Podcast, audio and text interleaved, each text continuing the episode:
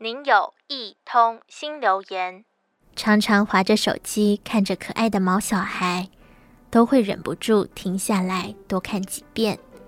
但最近总是在想，养宠物好像也不是这么容易。回想小的时候，家里养了两只猫咪，都是爸妈在照顾，每天准备食物跟水，还要清理它们的排泄物。生病了就要带去看医生。如果哪天他们的生命走到尽头，我们也会送猫咪们走最后一程。我还记得妈妈曾经说：“要养就要负责它的一生，不可以说不养就丢掉。它已经是我们的家人了。”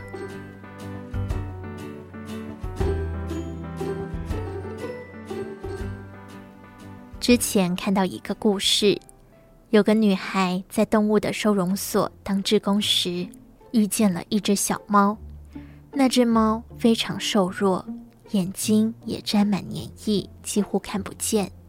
但是它却摇摇晃晃地走到女孩面前，喵了一声。当下女孩就决定要带小猫去看医生。那时还是学生的她，为了照顾小猫，先是到处找兽医。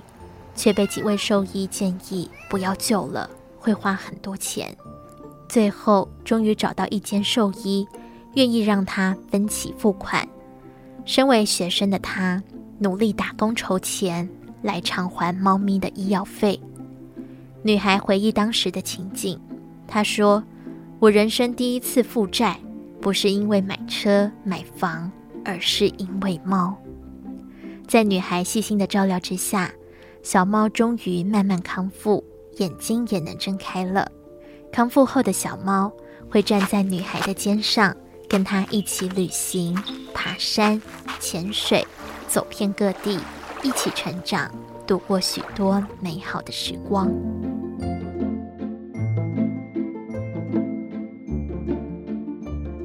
可是没有想到，六年后，女孩因为生活压力太大，罹患了忧郁症。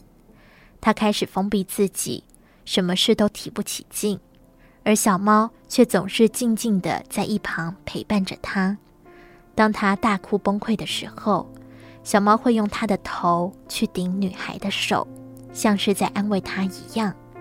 甚至在他快要想不开的时候，猫咪会想尽办法陪在他身边，用它漂亮的蓝灰色眼睛直直望着，温柔地喵喵叫。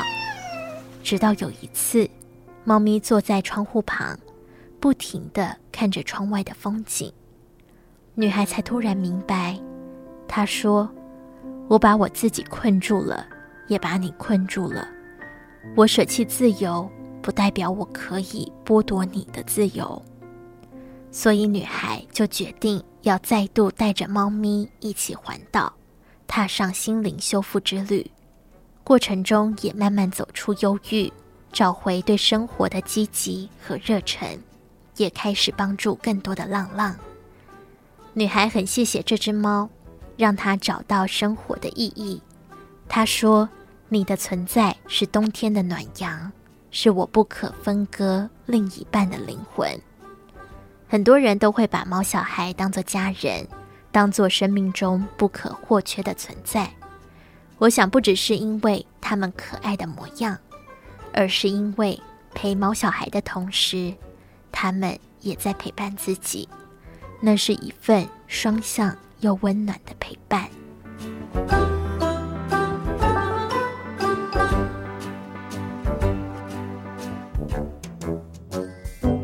您的留言已完成。